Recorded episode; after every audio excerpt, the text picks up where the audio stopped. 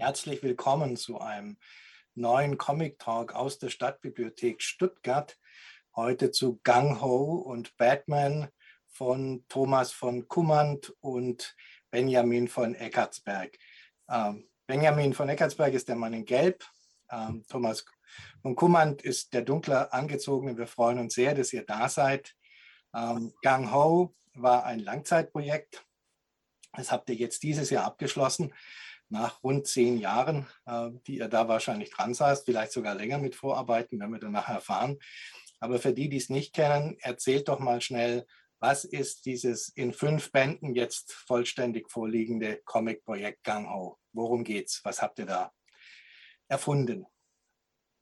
Also es ist eigentlich äh, eine einzige Geschichte, also es ist eine, eine Albenserie in fünf Bänden, die aber eine durchgehende Geschichte erzählt. Und ähm, es geht eigentlich um eine Eskalation im Prinzip, ähm, wo einfach in der, einer, einer postapokalyptischen Welt, äh, wo eine gewisse Rasse von, von, von ähm, werden Reißer genannt, äh, von Monstern oder äh, gefährlichen Tieren, die in Gruppen jagen, äh, eigentlich die, die, die Welt überrannt haben und die Menschen sind gezwungen, sich in, ähm, hinter, hinter geschützten äh, Mauern äh, zu, zu verbarrikadieren. Und äh, diese zu verlassen, so also in die Gefahrenzone zu gehen, ist eben lebensgefährlich und kann nur mit bestimmten Vorbereitungen und mit bewaffnet oder mit Fahrzeugen bewältigt werden. Und in diesem Setting, das eben schon länger so ist, wachsen Jugendliche auf. Und ähm, was mich interessiert hatte an der Geschichte, war eigentlich dieser Generationskonflikt, der in so einer bestehenden kleinen Enklave ähm, hochkocht und ähm, die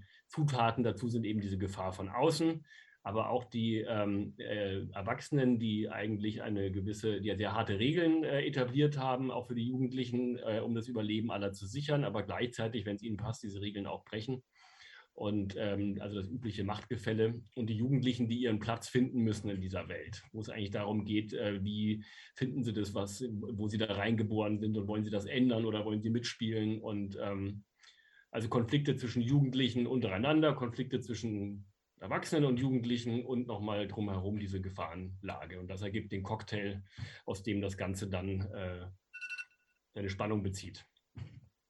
Jetzt hast du so ein paar Schlüsselworte genannt, Postapokalypse, Monster, die verbarrikadierte Menschheit.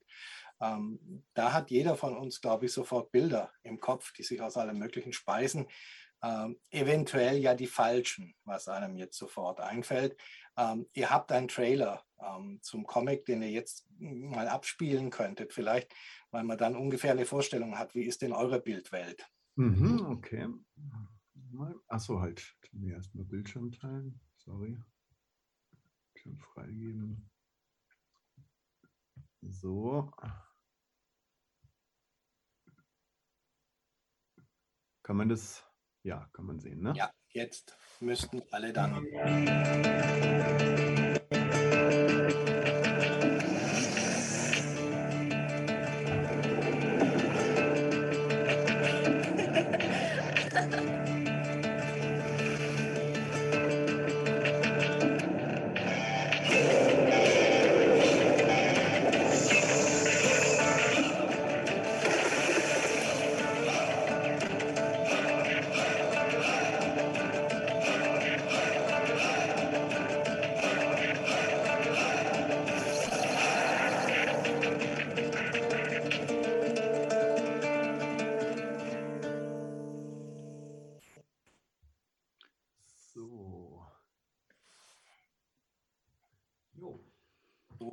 Dank. Jetzt hat man wenigstens einen kleinen Eindruck.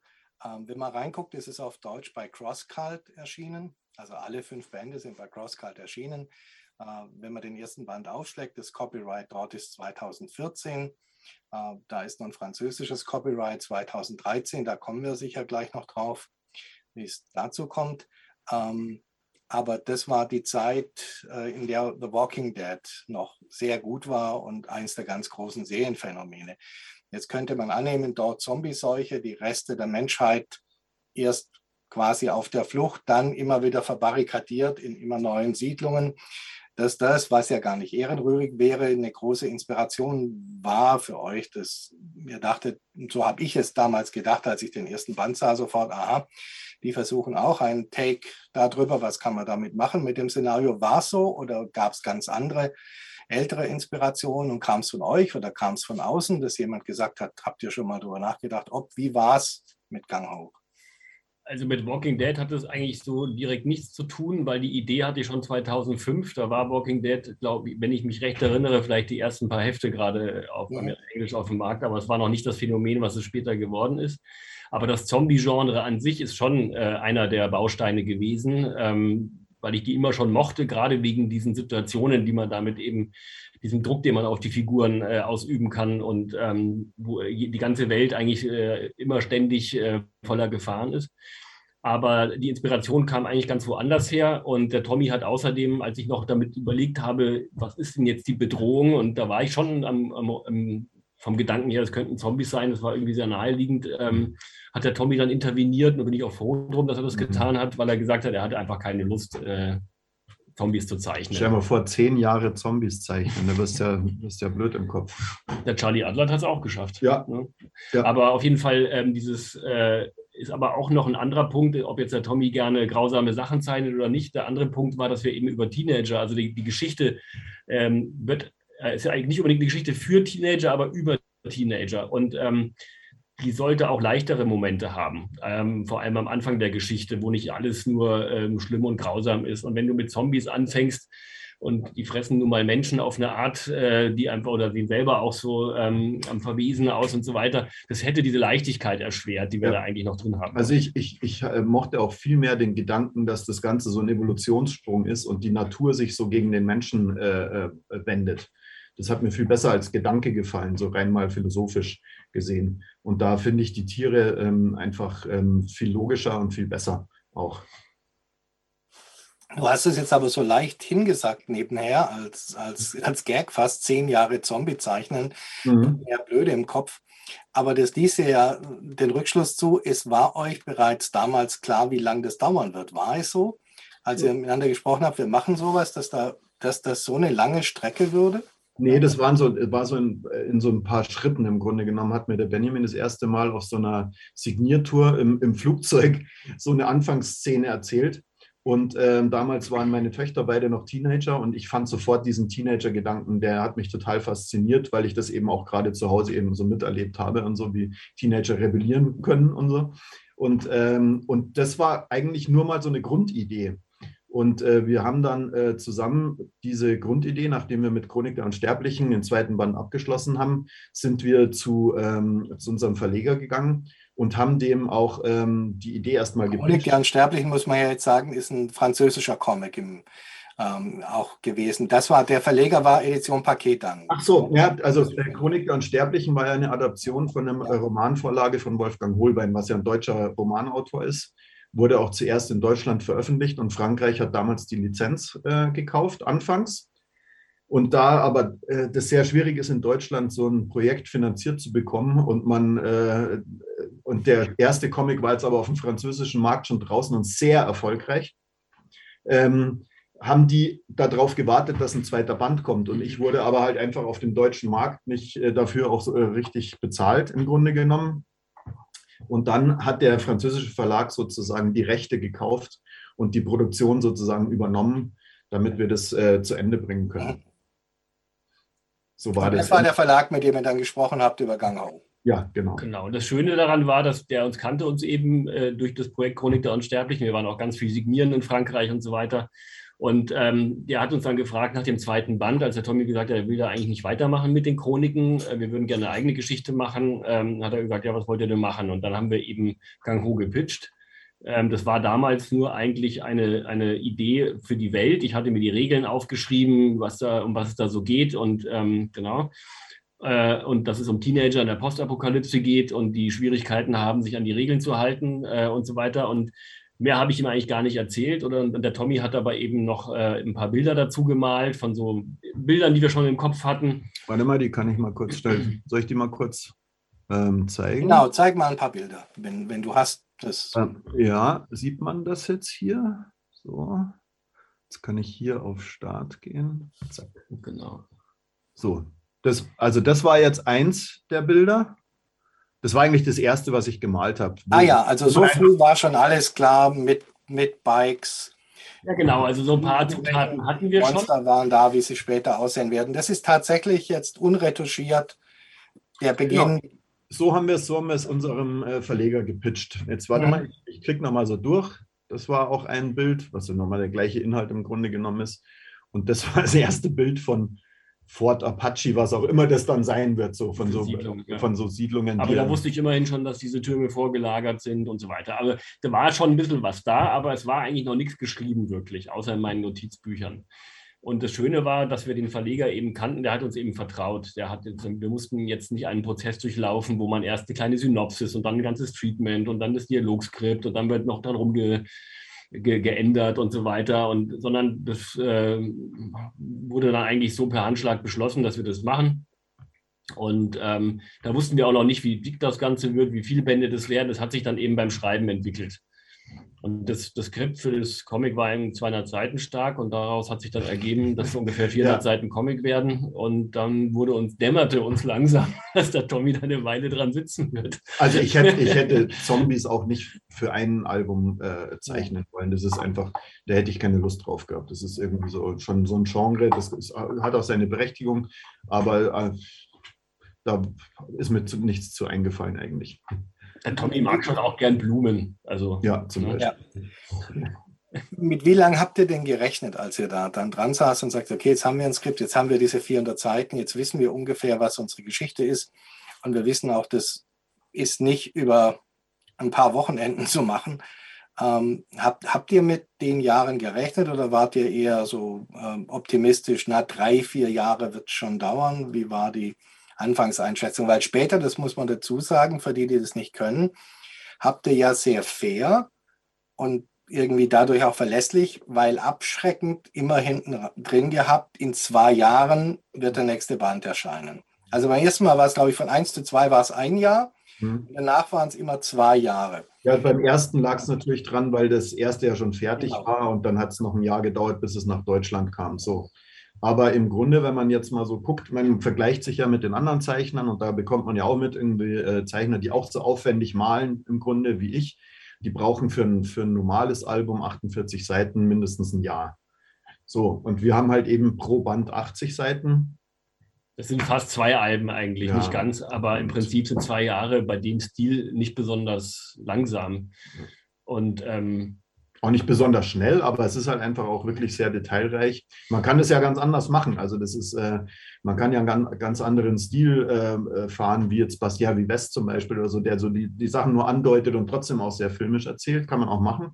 Wie viel aber, habt ihr denn nebenher noch arbeiten müssen oder wollen? Ähm, weil, oder war der Vorschuss so gigantisch? Man stellt sich das ja manchmal so vor und es ist im Comic-Bereich so sehr selten der Fall, mhm. dass ein Verlag sagt, hier, ne, wir, wir finanzieren euch das, damit ihr das schnellstmöglichst hinbekommt. Wie war es bei Gang Ho?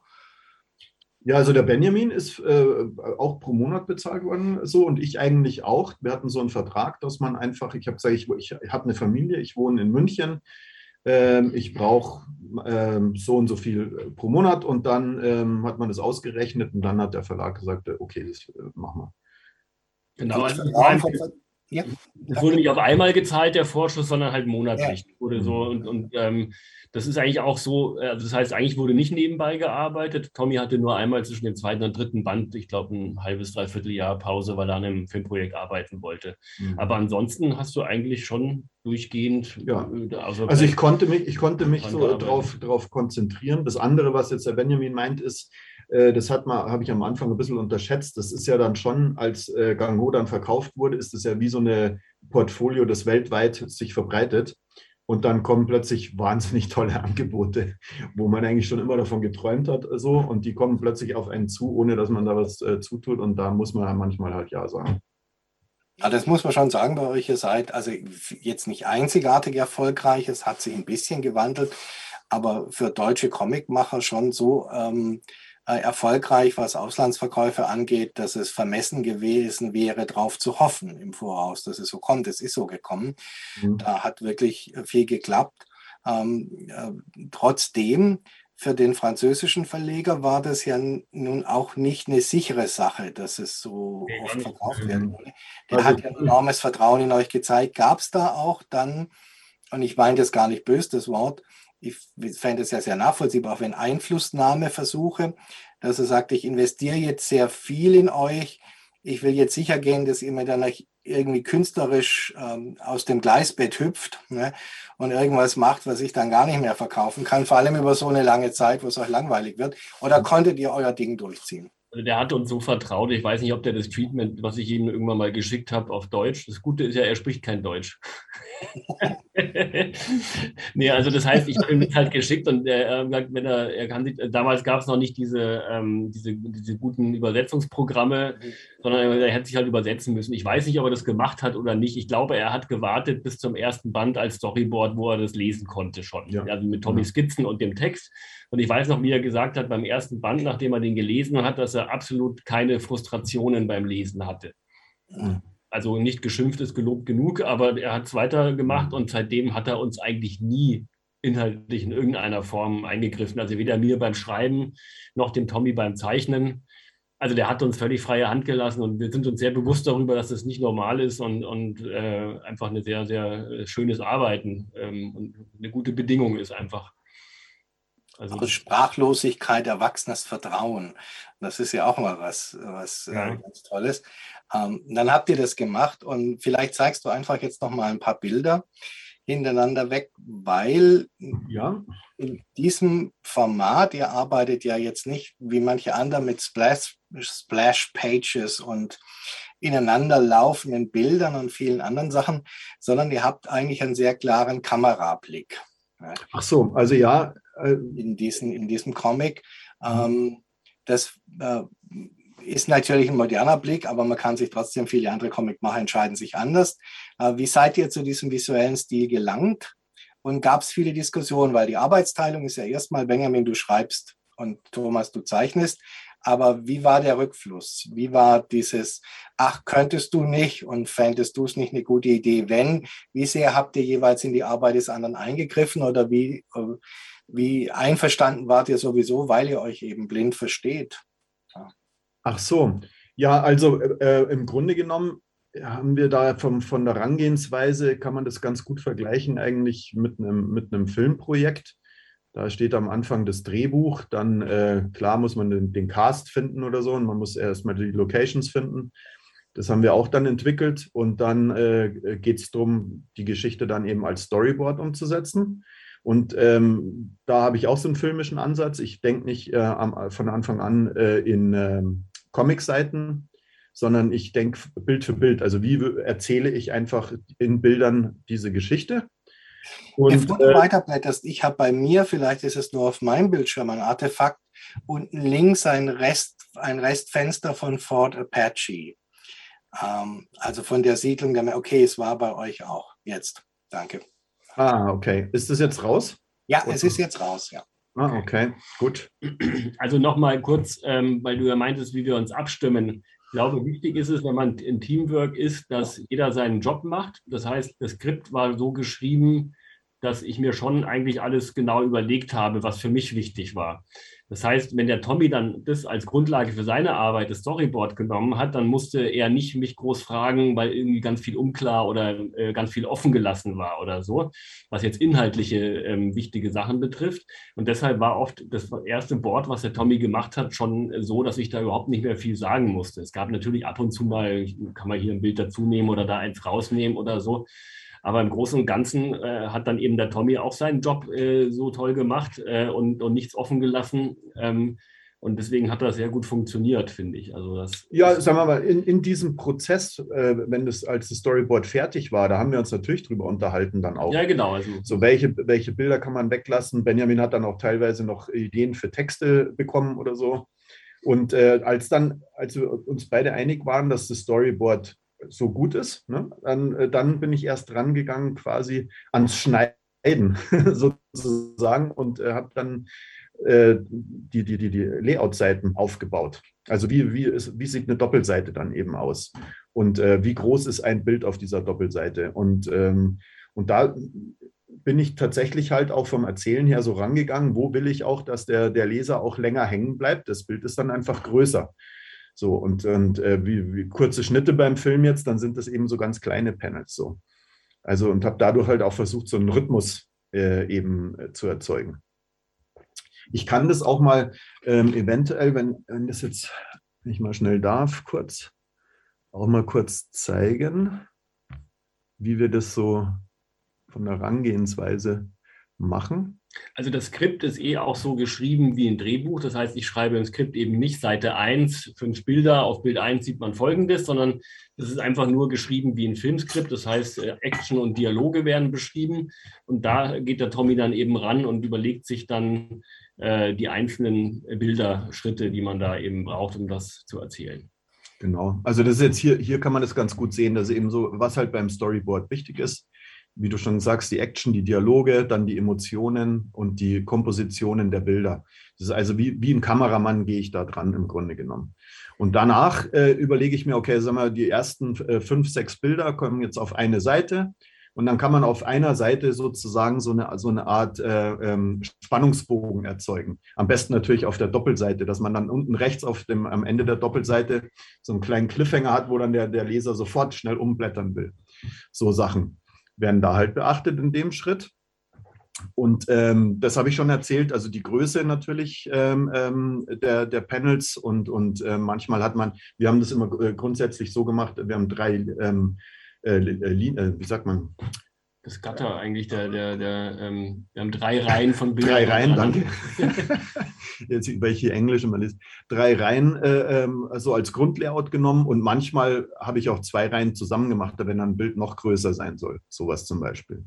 Und am Ende natürlich, wenn dann alles so äh, steht, dann versucht man auch nochmal äh, eine Gesamtkomposition äh, mit der Farbe dann hinzubekommen für eine Doppelseite und dadurch dann auch so das Auge des äh, Betrachters dann auch ähm, zu zu leiten.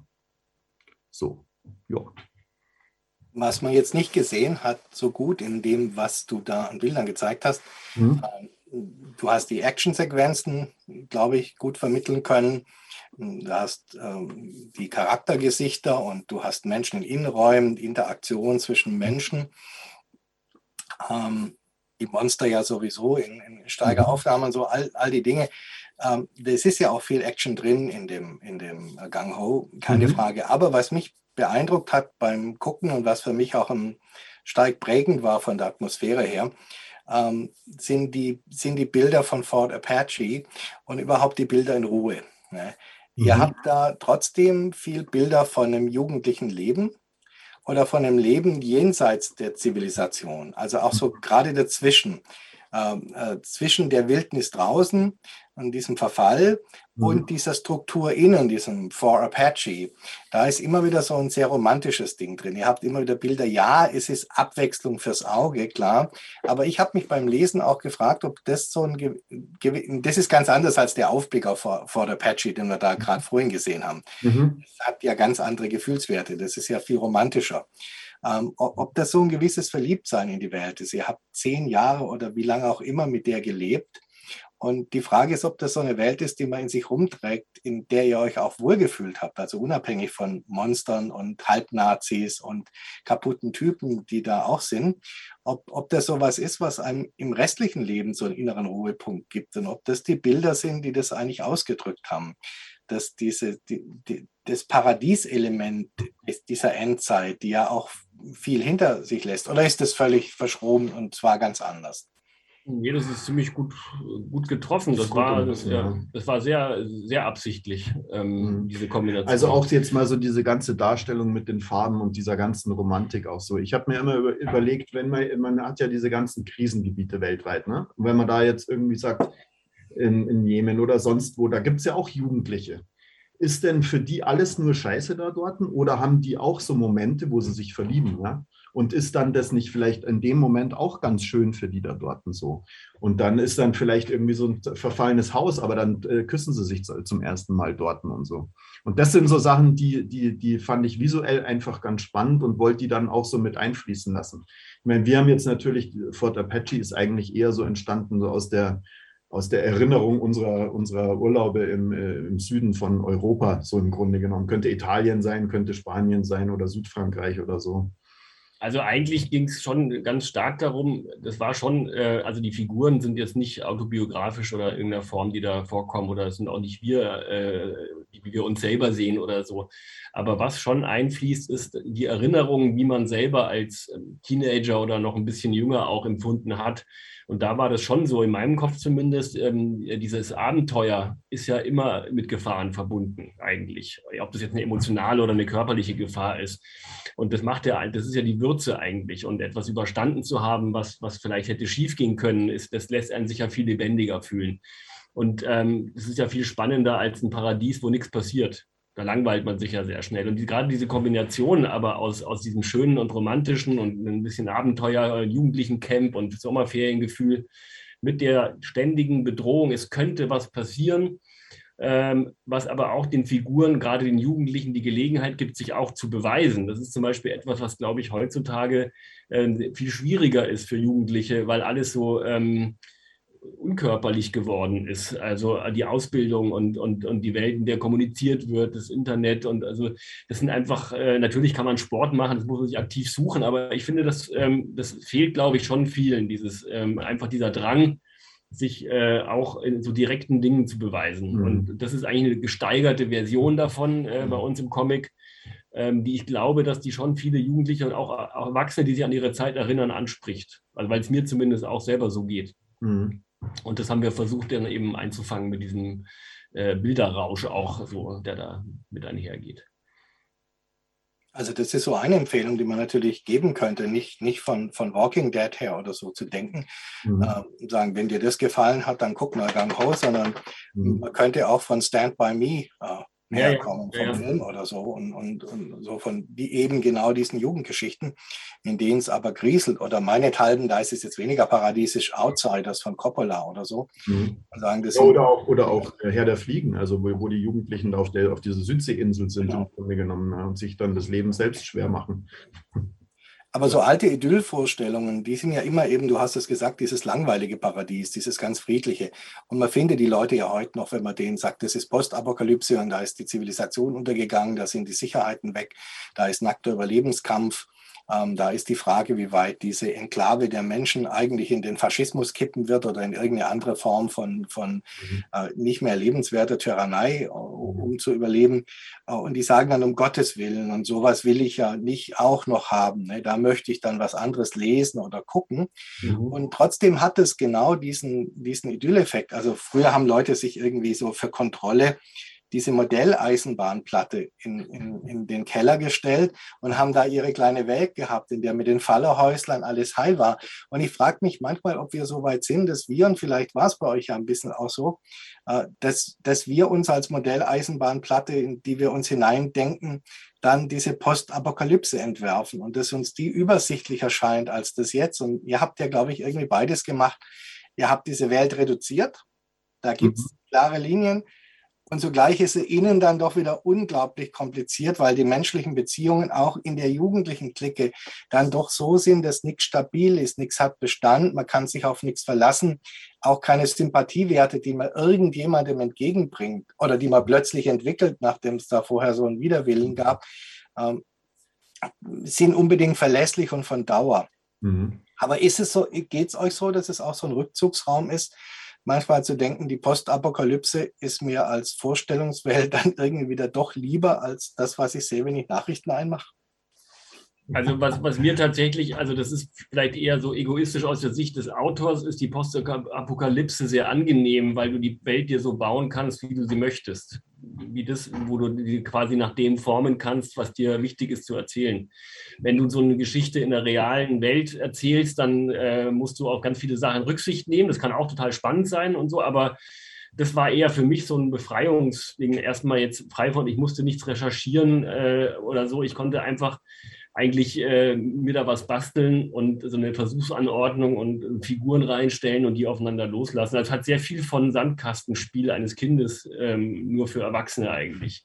Und ich mhm. glaube, das geht auch dem Leser so, dieses, was würdest du tun, wie würdest du dich in dieser Welt behaupten, aber ähm, schön sicher im, im, im Lehnstuhl sitzen und aber sich diesen Gedanken hingeben.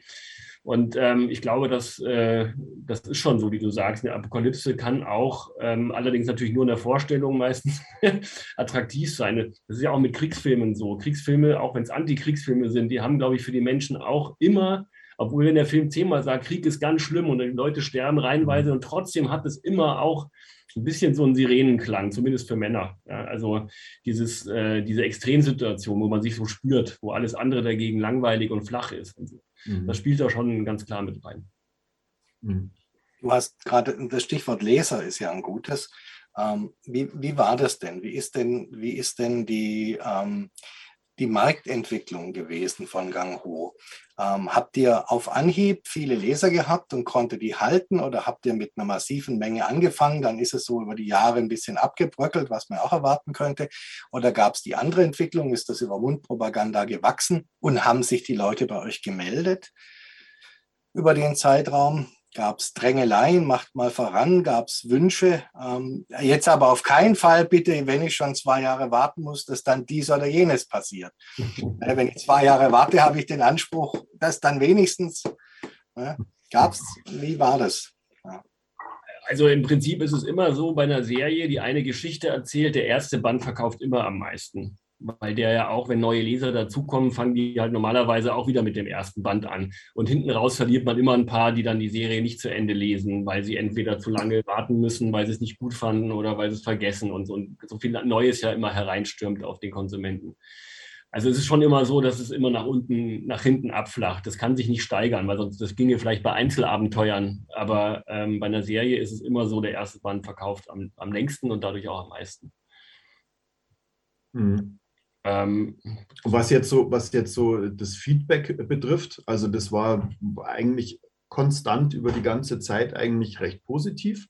Klar gab es immer ähm, äh, Leute, die dann einfach den, Comic schneller haben wollten, aber sowas äh, sehe ich ja immer also ein bisschen als ähm, äh, Bestätigung, dass, dass den Leuten das gefällt und eigentlich als ein Lob. Ja? Also ich sehe dann nicht die Kritik, äh, mach mal schneller, sondern ich finde das dann toll, weil wenn, wenn es geht halt einfach nicht schneller. Ich kann dann halt einfach nicht, äh, sonst wird es halt nicht so, so aussehen, wie es aussieht. So, und äh, wir, haben, wir haben auch in Frankreich auch vor allem ähm, schöne Preise bekommen für die, für die ähm, ganze Serie. Und der schönste, den habe ich letztes, ne, oder war das vorletztes Jahr in Soljesville bekommen. Das ist, ähm, man muss sich dazu erzählen, da muss ich von vorne anfangen. Also ich war schon immer großer Fan von Regis Loisel, weiß nicht, ob du den kennst, der Vogel ja. der Zeit und Peter Pan. Und habe früher auch sehr wie er gezeichnet und das war wirklich so, also der war für mich so ein Vorbild und äh, sich dann erstmal verstanden habe, meinen eigenen Stil zu finden und so. Auf jeden Fall äh, vor zwei Jahren dann eben in Soljesville haben wir den Preis bekommen für beste Serie in Frankreich und Regis Loisel hat mir den über, überreicht. und das war für mich, hat sich da so ein schöner Kreis äh, ähm, geschlossen. So, also vom, vom Feedback her äh, war das eigentlich durchgehend im Grunde ähm, gleich.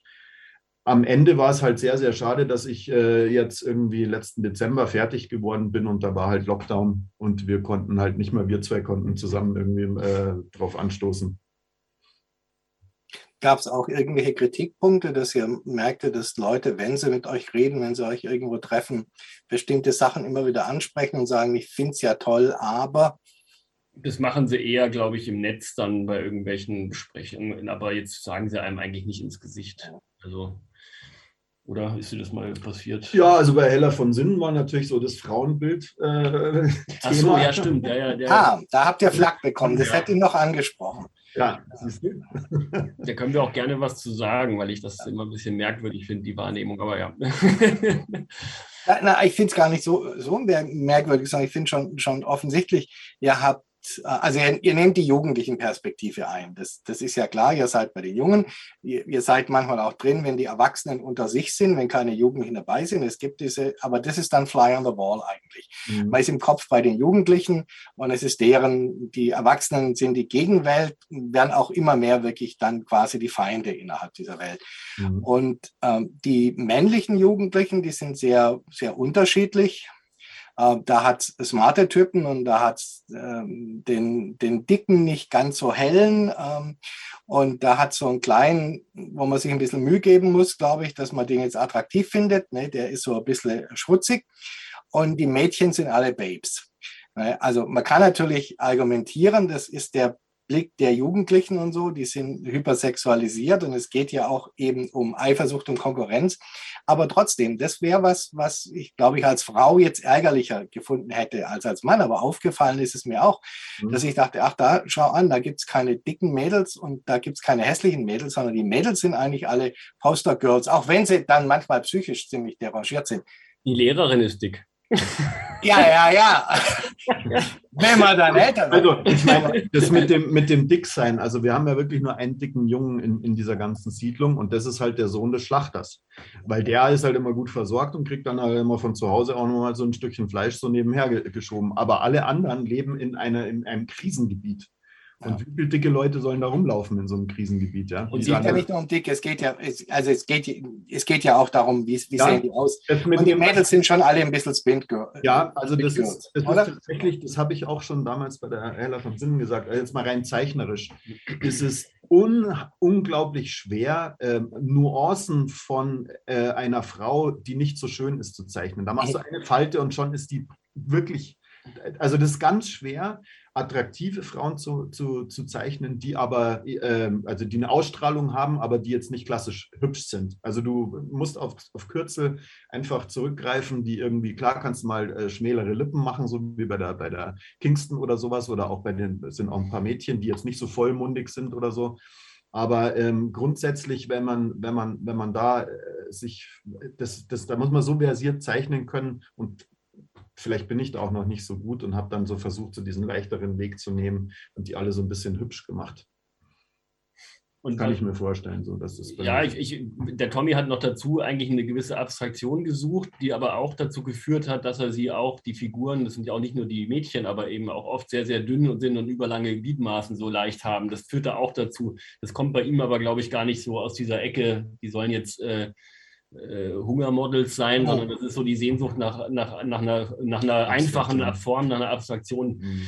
Das war auch so ein Prozess, den wir am Anfang hatten. Also ich hätte das Ganze noch viel mehr stilisiert. Also ich wäre noch viel mehr äh, in Richtung, also was kann, also jetzt mal, denk mal an Gorillas oder sowas irgendwie so, weißt du, so abstraktere Formen genommen. Und ähm, Benjamin war da eher dagegen, weil der Ton der Geschichte doch eher realistisch ist und so. Und ähm, ja, also stimmt. Also das Aber das, das kann schon sein. Also der Tommy hat auf jeden Fall auch einen Hang dazu, schöne Menschen oder schönere, attraktivere Menschen zu zeichnen, wenn, wenn, bei, ja, ich glaube schon, das ist auch etwas, was man ehrlich gesagt auch unterbewusst teilweise durch die Comics der 70er, 80er, 90er Jahre vielleicht gelernt hat, dass die Frauen in Comics sind erstmal Babes. Da ist schon bestimmt, kann man sich da nicht vollkommen von frei machen, wenn man jetzt nicht ganz absichtlich dagegen angeht oder so. Was aber die, die Rollen der Frauen betrifft in, innerhalb dieses, ähm, dieser Gemeinschaft, also finde ich Male Gaze und so weiter, oder was mal, glaube ich, da genannt wurde oder so. Die Männer, die Typen sind Machos, ja, aber der Comic sagt ja nicht, dass das das richtige Verhalten ist. Es gibt ja Machos auf der Welt, auch heute noch, und da kann es noch so viele ähm, Leute in Großstädten geben, die ganz vogue und super sensibilisiert mit den Geschlechterfragen umgehen. Aber ich glaube, das Erste, was passiert, wenn du eine Apokalypse ja, hast und wenn diese Machtverhältnisse sich wieder auf die rudimentären Überlebensfragen reduzieren, dann hast du ganz schnell wieder ganz andere gesellschaftliche Strukturen, wo, wo die Männer, glaube ich, wenn sie können und wollen, sich auch schnell wieder auf dieses Macho-Ding zurückziehen würden oder eben auch andere äh, ähm, Eigenschaften wie, äh, wie Kraft oder äh, also so Kriegereigenschaften oder Überlebensfähigkeiten wichtiger sind, als ob jemand gut schreiben oder zeichnen kann oder ob er ein, netter Zeitgenosse ist oder so. Also und ähm, trotzdem habe ich aber Frauenfiguren da auch drin, wie die Kingston, die Lagerleiterin. Das ist äh, ähm, keine Klischeefrau, finde ich. Ähm, und auch bei den Mädels, ich meine, die coolste und, und gefährlichste von den allen ist ein Mädchen. Das ist zwar auch ein Klischee, dieses Asia-Girl, was, was Kampfsport betreibt. Aber ähm, ich glaube, ich habe die schon so behandelt, dass das nicht äh, übertrieben wurde in diese Richtung. Was die Geschichte angeht, völlige Zustimmung. Ne? Da hat es ganz interessante Entwicklungen bei den Mädels. Ja, und auch diese Mädels, die so ein bisschen im Hintergrund sind, die du auch Babes genannt hast, die du wahrscheinlich meinst, das sind trotzdem, die sind eigentlich die Stimme der Vernunft So, und so nehme ich äh, äh, Frauen oft wahr, weil wenn man, wenn es um Testosteron geht, um Männlichkeit, um diese äh, Schwanzvergleiche und Hahnenkämpfe und so weiter, da ist für mich immer schon klar gewesen, dass Frauen auf sowas meistens einen vernünftigeren Blick haben. Und die sind auch diejenigen, die in bestimmten Situationen deeskalieren ähm, mhm. oder es zumindest versuchen ähm, und eigentlich eher Teil der Lösung und weniger Teil des Problems sind. Ja, also und ähm, deswegen zeigt man aber trotzdem die Deppen, die Männer, die den Schwachsinn machen und die sind auch, das ist auch das, was die Geschichte unterhaltsam macht, weil wenn sich alle gut verstehen und alle weise Entscheidungen treffen, habe ich keine gute Geschichte. Ähm, so. Also insofern, ich finde nicht, dass die Geschichte sagt, äh, cool, Machos, äh, das Macho-Ding lebt und die Frauen sind alles nur Babes. Also das, das sagt die Geschichte nicht, nein, da, da sind wir uns ganz einig. Und was die Klamotten betrifft, ich meine, man muss ja nur mal rausgehen und schauen, wie die Damenwelt sich aber auch anzieht. Da gibt es ganz viele Varianten, aber es gibt sehr, sehr viele Frauen, die immer schon gerne sich sexy anziehen. Und gerade wenn du jetzt eine Sommeratmosphäre und am Strand, geh mal an, äh, an die Isar oder sonst, ist völlig egal wohin, äh, die rennen da nicht in Sack, Sack, und Asche rum. Ja? Und, und das wirkt natürlich, wenn man zeichnet, vielleicht dann nochmal übersteigerter als in der Realität, aber letzten Endes finde ich nicht, dass wir mhm. das da zu so einem äh, Softporno-Camp gemacht haben. Also. Andererseits gibt es ja auch die alte Regel, äh, bauchfrei gibt es in allen Größen. Ne? Oder so alt ist die gar nicht. Das ist also eine neuere Entwicklung. Aber ähm, es ist ja auch so, dass das Ninja-Mädel, ähm, da sieht man es ja sehr, die ist ja nun erstmal, das hast du gesagt, ein Klischee. Ne? Die ist diese Superkampfmaschine und die ist die, die es dann wirklich im Griff hat, wenn so Sachen passieren. Da denkt man, ähm, das ist halt die, die im Alleingang alles erledigen kann, was die anderen zu zwölf nicht hinkriegen würden, wenn sie endlich vernünftig zusammenarbeiten würden. Ähm, die dann aber in entscheidenden Momenten halt dann doch an ihre Grenzen stößt. Die kriegt ja auch einen Zahn ausgeschlagen. Das wird ja dann auch mal thematisiert, ne? Dass sie da jetzt mit zu kämpfen hat, dass sie nicht mehr hübsch aussieht, wie sie denkt und bekommt dann gesagt, nee, nee, da, weil jetzt hast du, da ist jetzt eine Geschichte und das verbindet uns jetzt und da ist diese Opferbereitschaft uns jetzt beinahe nicht geschafft. Auch und so, also das, auch das wird ja aufgebrochen, ne, dieses, dieses Ninja-Klischee. Ja, und die tut ja auch nichts, was unrealistisch ist. Sie kann halt, sie hat halt äh, ausgebildet worden äh, in der Form, aber sie, sie macht keine Saltos durch die Luft und metzelt auch nicht äh, 20 Leute nieder oder so. Also das ist eigentlich nicht so, äh, es geht nicht in diese Richtung. Ähm, was aber, was, äh, was aber da ist, da drin natürlich, in, das hast du jetzt auch nochmal angesprochen, es gibt die Erwachsenen und es gibt die, es gibt die Jugendlichen und beide Seiten haben differenzierte Charaktere. Ähm, trotzdem, äh, eure, euer Blick ist der der Jugendlichen. Ähm, da ist ja das ganz Interessante, dass in dieser Welt, in diesem Fall Apache, ähm, die, die voll Jährigkeit, äh, die Souveränität viel später einsetzt jetzt wieder als in unserer normalen Welt, obwohl die eigentlich jeden Mann und jede Frau am Gewehr bräuchten, ist ja ein Dauerthema, dass die eben noch nicht so weit sind bei den Erwachsenen, Warriors äh, so richtig mitmachen zu dürfen, sondern die werden trainiert, die werden ausgebildet, die sind in einer Schulungssituation und die werden ständig bevormundet und kontrolliert. Und da wollen sie ja raus. Also das ist viel strikter als jetzt. Da mhm. habt ihr so einen Blick auf jugendliche Rebellion und die sind ja auch zeitweise sehr ungerecht gegenüber den Erwachsenen und diese Perspektive nehmt ihr an. Aber das Interessante ist ja, ihr seid selber Eltern. Mhm. Also ihr seid beide Väter und dann seid ihr noch mal älter geworden. Also je länger ihr an diesem äh, Comic gearbeitet habt, desto weiter seid ihr weggerückt in der Biografie von, von den Jugendlichen und desto mehr seid ihr, musstet ihr hineinleben in diese Kompromisswelt der Erwachsenen. Hat das euren Blick irgendwie verändert auf, auf eure Welt und auf das, was ihr gemacht habt? Gab es mal so den Moment, wo ihr denkt, hm, ne, jetzt bin ich 50, damals war ich 40. Ähm, äh, vielleicht, vielleicht würde ich manches nochmal anders erzählen wollen oder hat es Bestand? Ja, das war mir ja gerade wichtig, dass die Erwachsenen, die sind ja nicht reine Bösewichter, die versuchen ja schon, es gibt natürlich auch einen, der ganz äh, egoistisch für sich handelt, aber die Erwachsenen versuchen ja eigentlich schon im Großen und Ganzen äh, die, die Jugendlichen zu beschützen. Ähm, in bestimmten Situationen werden sie ihrem eigenen Anspruch nicht gerecht oder handeln dann auch egoistisch oder nur für ihre eigenen Kinder oder so. Ähm, aber die Rolle, die die spielen, die ist ja auch undankbar. Die müssen eben mit diesen Regeln für, für das Überleben äh, und die Entwicklung der Kinder sorgen und müssen ihnen aber gleichzeitig auch Sachen antun oder, oder von ihnen abverlangen, die dem Alter der Kinder nicht entspricht oder der Jugendlichen. Ähm, genauso sehe ich die Elternrolle auch insgesamt, auch wenn sie nicht unter apokalyptischen Vorzeichen steht. Das ist einfach ähm, eine schöne, aber auch teilweise sehr undankbare Rolle, weil man eben immer alles gleichzeitig machen will. Man will es mhm. den Kindern gut gehen lassen, man muss sie aber auch erziehen und ihnen Grenzen setzen. Und später, wenn die Kinder sich dann entwickeln, äh, wollen sie einen ja auch testen und sich eben aus dem Schatten der Eltern befreien. Dann ist man quasi der Prügelknabe. Mhm. Oder äh, für, die, für, diese, ähm, für dieses Freikämpfen der Kinder. Und muss das auch sein? Also das ist wirklich eine sehr vielschichtige und in verschiedenen Phasen laufende Rolle. Und da kann man es auch nicht immer recht machen.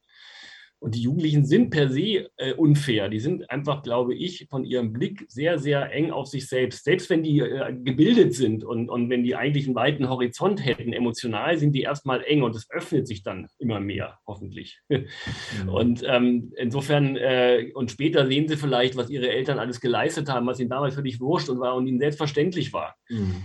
Ja, oder, oder sehen auch, was, was Fehler der Eltern waren, die sie früher nicht gesehen haben und so. Also wir haben, du hast ja im Grunde genommen am Anfang die Geschichte gleich komplett durchgeschrieben. Äh, so. Und ähm, ich weiß nicht, ob, ob du jetzt, wenn du das nicht getan hättest, ob sich dann äh, das, äh, die Geschichte anders entwickelt hätte, jetzt in, in, mit, mit dem neuen Blick, den du jetzt vielleicht mit deinen eigenen Kindern auch irgendwie bekommen hast oder so, ob du das dann anders mhm. erzählt hättest also kann sein, ich wollte die auch in einem Stück schreiben, damit ich eben nicht zehn Jahre später überlegen muss, wie lasse ich es jetzt enden und bin dann schon ein ganz anderer Mensch als damals. Ähm, aber äh, ich finde schon, dass ich zu dem, was da grundsätzlich so verhandelt wird, immer noch stehen kann. Also das ist jetzt nicht so, hm. dass ich das Gefühl habe, da hat mich jetzt meine hm. eigene Entwicklung so überholt. Weil das sind ja eigentlich so ähm, äh, zeitlose Themen, dieser, dieser ähm, Generationenkonflikt und wie die einzelnen Figuren da so miteinander umgehen. Also ich persönlich finde die Geschichte nach wie vor noch genauso wie beim ersten Mal lesen. Also ich finde sie genauso gut, wie ich sie damals gefunden habe. Zeichnerisch habe ich mich natürlich eventuell weiterentwickelt und äh, habe versucht, den Stil beizubehalten und denke mir, hm, jetzt könnte ich es vielleicht schon wieder ein bisschen besser machen oder so, aber das ist eine ganz normale Entwicklung. Aber rein von, von der Geschichte her ähm, genieße ich das heute noch, wenn ich, ich muss noch an den gleichen Stellen lachen wie damals und äh, ja. Aber ihr habt ja auch von Kollegen äh, äh im Laufe der Jahre Lob bekommen. Ne? Ähm, wenig, äh, das hättet ihr besser machen können, sondern, sondern schon immer wieder, ähm, das habt ihr aber toll gemacht. Äh, und vor allem das Lob kam auch aus Amerika äh, und ja offenbar mit Folgen. Ähm, was ihr jetzt aktuell vorgelegt habt, das ist ja der zweite Teil, der über dem Abend auch steht. Ähm, und ähm, übrigens ja auch eine Vaterfigur, die als Vater immer wieder versagt. Ne? Und schwieriger Vater ist, obwohl sie sonst viele Qualitäten habt. Ihr habt äh, eine Batman-Geschichte geliefert für DC, mhm. Ähm, für eine Anthologie. Da waren 14 Comic-Teams eingeladen aus ähm, verschiedenen Ländern, um eine Batman-Geschichte nicht nur zu erzählen, sondern eben äh, in Lokalitäten anzusiedeln. Äh, wie lief das denn? Wie seid ihr denn zu diesem Gig gekommen? Also das war zeitlich vollkommen genial, weil ich habe ja vorhin schon erzählt, ich war dann im Dezember fertig mit Gang Ho und äh, wir konnten es nicht feiern zusammen. Und dann kam eben fast zeitgleich äh, die Anfrage von Panini, von Alexander Bubenheimer, den wir schon, den kennen wir schon sehr lange, seit, ähm, ich glaube sogar schon seit den Chronik der Unsterblichen. Mhm bei der hat früher bei EHAPA gearbeitet, ist jetzt bei Panini und ähm, der ist mit der Anfrage auf uns zugekommen, hat gesagt, also da gibt es dieses Projekt, habt ihr Lust, ähm, zehn Batman-Seiten zu zeichnen, eine Kurzgeschichte? Und dann dachte ich mir, ja, also dann feiern wir später, dann machen wir zuerst mal Batman. Also das war eben tatsächlich nicht so, dass Amerika angerufen hat, also DC ähm, äh, hat sich nicht bei uns gemeldet, sondern die haben ihre Lizenznehmer in den jeweiligen Ländern eben gebeten, ihnen Teams vorzustellen. Ja, das und das hat genau. eben Panini gemacht und ähm, die haben sich für uns entschieden. Ich weiß nicht, wie viele oder wer da noch im, im, im, Spiel war. Auf jeden Fall haben sie uns dann eben gefragt, ob wir das machen wollen und ähm, ja, weil es gut gepasst hat und es natürlich schon eine Ehre ist, so eine Figur mal ähm, behandeln zu dürfen, haben wir dann natürlich zugesagt. Aber es ist jetzt nicht so, dass Amerika da irgendwie mhm. äh, bei uns angerufen hätte. Das lief schon über die deutschen Kontakte. Ähm, trotzdem, du sagst Ehre, erstarrt man in Ehrfurcht oder ähm, hat man das Gefühl, ich muss jetzt zum Anwalt laufen, weil jetzt habe ich mit einem großen amerikanischen Comicverlag zu tun. Äh, ist, ist das wie Hollywood? Oder ist es einfach, weil ihr eben deutsche Kontaktleute auch hattet, ne, ist es nicht anders als wenn ihr, wenn ihr Gang Ho zeichnet. Ihr wisst, was ihr könnt und dann macht ihr das halt und die haben ja, ja. gefragt. Da muss man sagen, das haben wir, glaube ich, am Anfang so ein bisschen unterschätzt auch so. Also da kam die Anfrage und dann haben wir es wirklich erstmal so, wow, toll, super. Also Batman, wenn ich einen äh, Superhelden oder einen Helden zeichnen will, ist Batman auf jeden Fall derjenige. Und, ähm, und was das dann später auch für eine Aufmerksamkeit dann äh, weltweit auch in der Presse und so bekommen hat, das haben wir so nicht erwartet. Also ja, ich dachte, das ist so eine Compilation. Da ist man ja. halt, ja, hatte ich jetzt auch nicht so ähm, gedacht, dass es so ein auch für DC so ein, so, ein, so, ein, äh, so, ein, so ein Versuch ist, so international überall die Madmen in den ganzen Ländern äh, nochmal von den eigenen Leuten wahrnehmen zu lassen. Also ich habe das auch ein bisschen unterschätzt. Aber was jetzt das Inhaltliche angeht, ich hatte weniger Bammel vor Batman als vor dem Format der Kurzgeschichte. Weil ähm, Gang Ho war ja eigentlich meine, ich habe davor nur Adaptionen geschrieben und das war eigentlich meine erste eigene Geschichte und es war gleich mal so ein 420 Seiten äh, Brackel irgendwie. Und ähm, so, eine, so eine Geschichte in 10, 11 Seiten zu erzählen, halte ich für sehr schwer. Und es ist auch, glaube ich, bei einigen Geschichten passiert und bei meiner auch. Also es ist ein bisschen viel drin für die paar Seiten, weil man eben doch versucht, eine ganze Geschichte zu erzählen. Und ähm, ja, also da nicht zu viel, nicht zu wenig zu machen, ist sehr schwer. Und ähm, uns hätten auch 20 Seiten gut getan für die gleiche Geschichte, glaube ich. Aber wir haben halt dann, der arme Tommy musste dann viele Bilder auf die Seiten quetschen. Ich habe mhm. auch versucht zu kürzen, was geht, aber also da hatte ich eigentlich mehr Respekt davor, weil ich äh, das nie als meine Form gesehen habe, die Kurzgeschichte. Und äh, ich habe mich schon gefreut, eigentlich dann mal jetzt nach der langen Zeit am Computer Gang Ho äh, fertigzustellen, jetzt mal schöne Bilder in Aquarell, groß, große Bilder auf äh, großzügig auf eine Seite zu verteilen. Aber der Benjamin hat wieder so viel, so viel Text in seiner Geschichte gehabt, dass es dann doch wieder der Stil im, am Computer geworden ist. Ihr habt, also ihr habt es dann fertig gehabt, ohne Einmischung auch wieder. Ne, ihr habt euer Ding gemacht, habt es denen geschickt, gab es eine Rückmeldung? Ja, ja, da gab es dann schon mehr. Also, ähm, also erstmal läuft es in Schritten ab. Der Tommy musste erstmal Batman äh, zeichnen und äh, den Joker, der, weil der auch in der Geschichte vorkommt, und es musste abgenommen werden. Ähm, ob das so okay ist, den so zu zeichnen. Dann äh, der nächste Schritt war, ich musste halt eine Idee pitchen äh, oder ein kurzes, äh, eben eine kurze Zusammenfassung.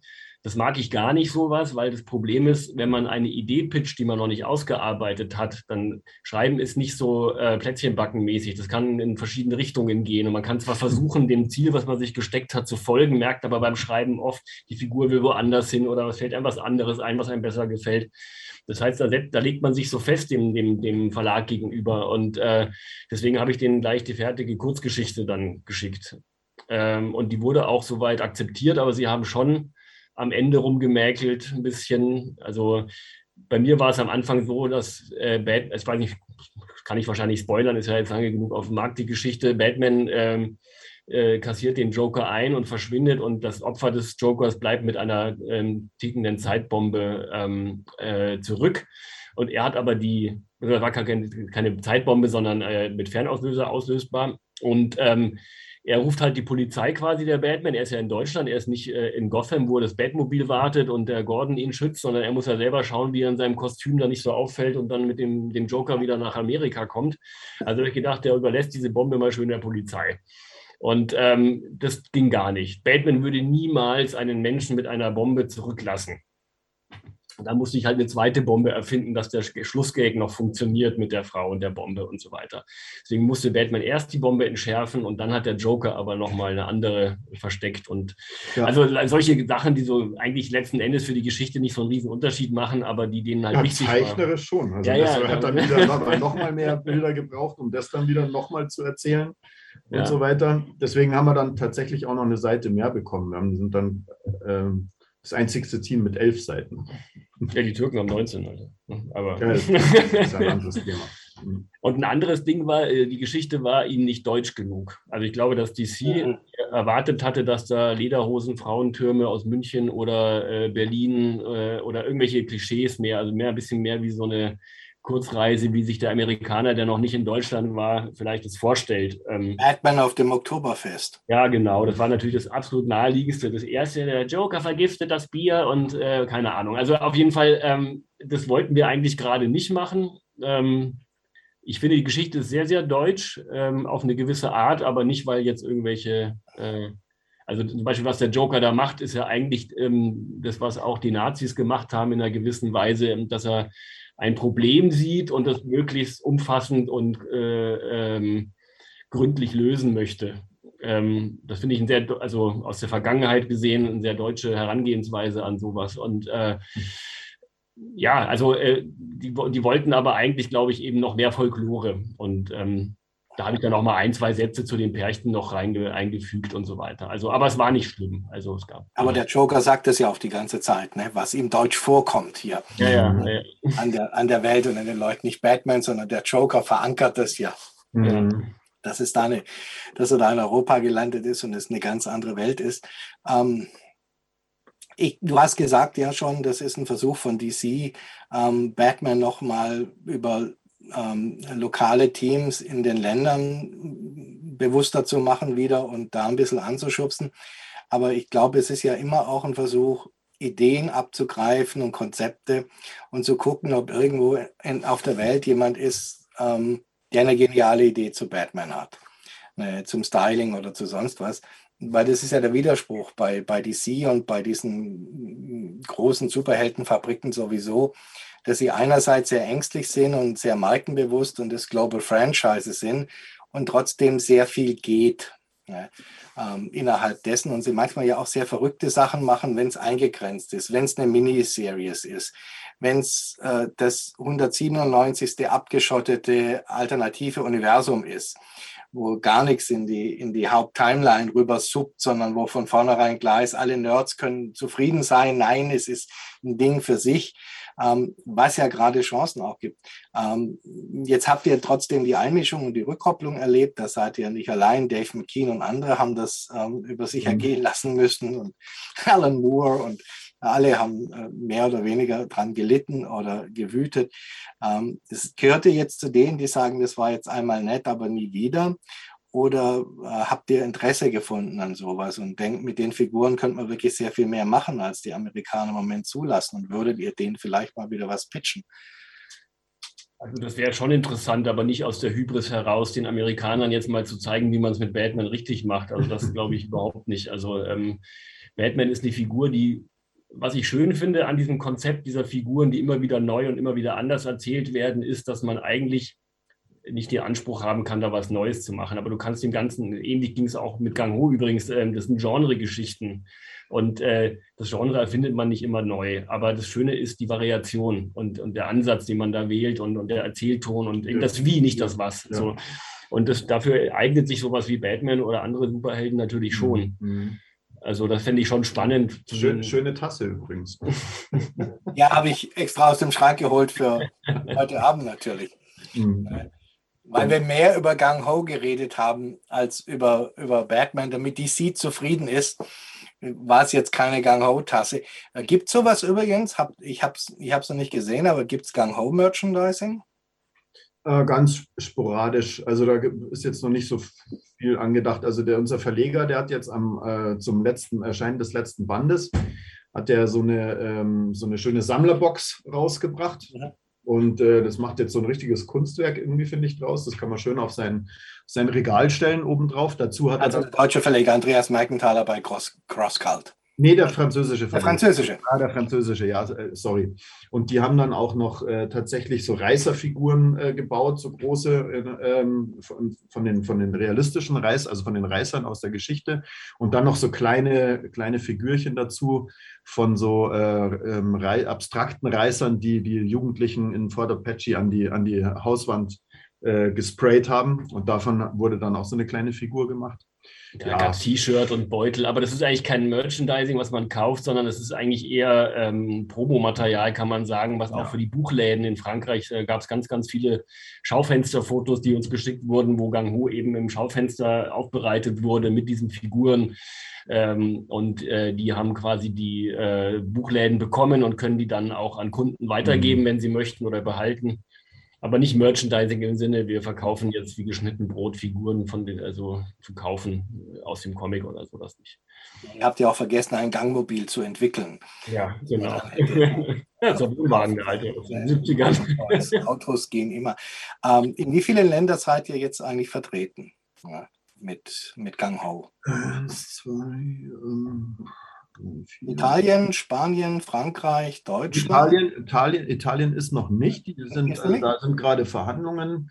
Da haben einige gewartet, die wollten nicht die Serie kaufen, bevor sie abgeschlossen ist, ja. weil die immer nicht wissen, ob es dann auch zu Ende äh, geführt ja. wird. Da sind die manchmal ein bisschen. In Spanien hat man ein bisschen Pech. Die haben den ersten Band ähm, äh, verlegt. Äh, D-Books war das damals.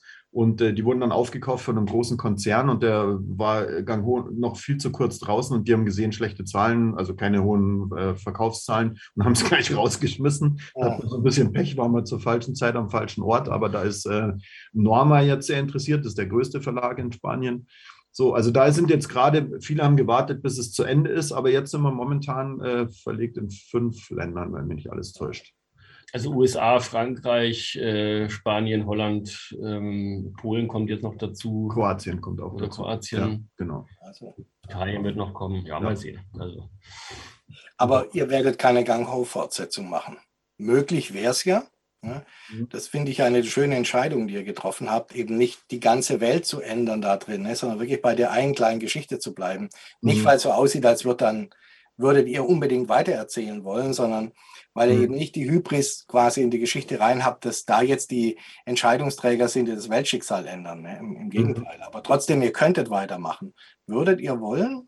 Ja. Also ich bin schon dabei. Ah. Ähm, allerdings war das nicht der Plan von Anfang an. Wir wollten eigentlich eine abgeschlossene Geschichte erzählen und aber wenn man dann eben äh, so lange mit den Figuren lebt, dann ähm, ich habe das Gefühl, also ich will das jetzt nicht weiterschreiben, einfach um das irgendwie äh, auszunutzen, weil ich glaube gar nicht, dass das so gut funktioniert, ähm, sondern dass man einfach äh, überlegen muss, gibt es da noch was zu erzählen, was eine zweite oder Nachfolgebände trägt und nicht einfach nur wiederholt, was die ersten gemacht haben. Und ich habe das Gefühl, da gibt es was, was ich noch erzählen will, auch mit den Figuren und mit neuen Figuren. Und äh, ich wurde auch vom Verlag gebeten, also die hatten auch Interesse, dass es weitergeht. Mhm. Genau, und jetzt müssen wir mal sehen, wann und wie das dann so. Also ich bin äh, jetzt erstmal durch für mich. Also ich finde, das, äh, das war jetzt lang genug, dass ich daran gearbeitet habe. Ich werde auf jeden Fall gerne das Projekt irgendwie begleiten. Ähm, so äh, in meiner Vorstellung vielleicht äh, mit Storyboard oder, oder Layout-Zeichnungen. Ähm, aber ob das dann für einen Verleger auch so in Ordnung ist und ich dann nicht die fertigen, wenn ich nicht die fertigen Zeichnungen mache, sondern die dann vielleicht einen Künstler suchen wollen, der das dann alles macht. Äh, so, das muss man noch alles besprechen, aber ich will jetzt nicht wieder die nächsten zehn Jahre nochmal an Gango äh, zeichnen. Vielleicht wollen wir ja auch nicht wieder zehn Jahre warten. Vielleicht drängeln wir ja dann alle dass es diesmal schneller geht und Benjamin mit fünf Zeichnern arbeitet, damit es mal, mal rangeht. Äh, ich danke euch sehr herzlich. Ähm, es war ein schöner Abend. Äh, wir haben eine Stunde rum. Äh, Nochmal für die, die es jetzt interessiert, Gang Ho bei Crosscult. Ne? In Deutschland fünf Bände. Und äh, Batman, wie alle Batman-Sachen, The World, dieser Sammelband mit Batman in den Alpen ne, in Bayern, was den Amerikanern nicht deutsch genug war ähm, gibt es bei Panini. Jawohl. Dann viel Glück mit allem Weiteren. Tschüss. Vielen Dank. Vielen Dank für die Einladung. Tschüss, Thomas. Ciao, Danke. Thomas. War schön. Ciao.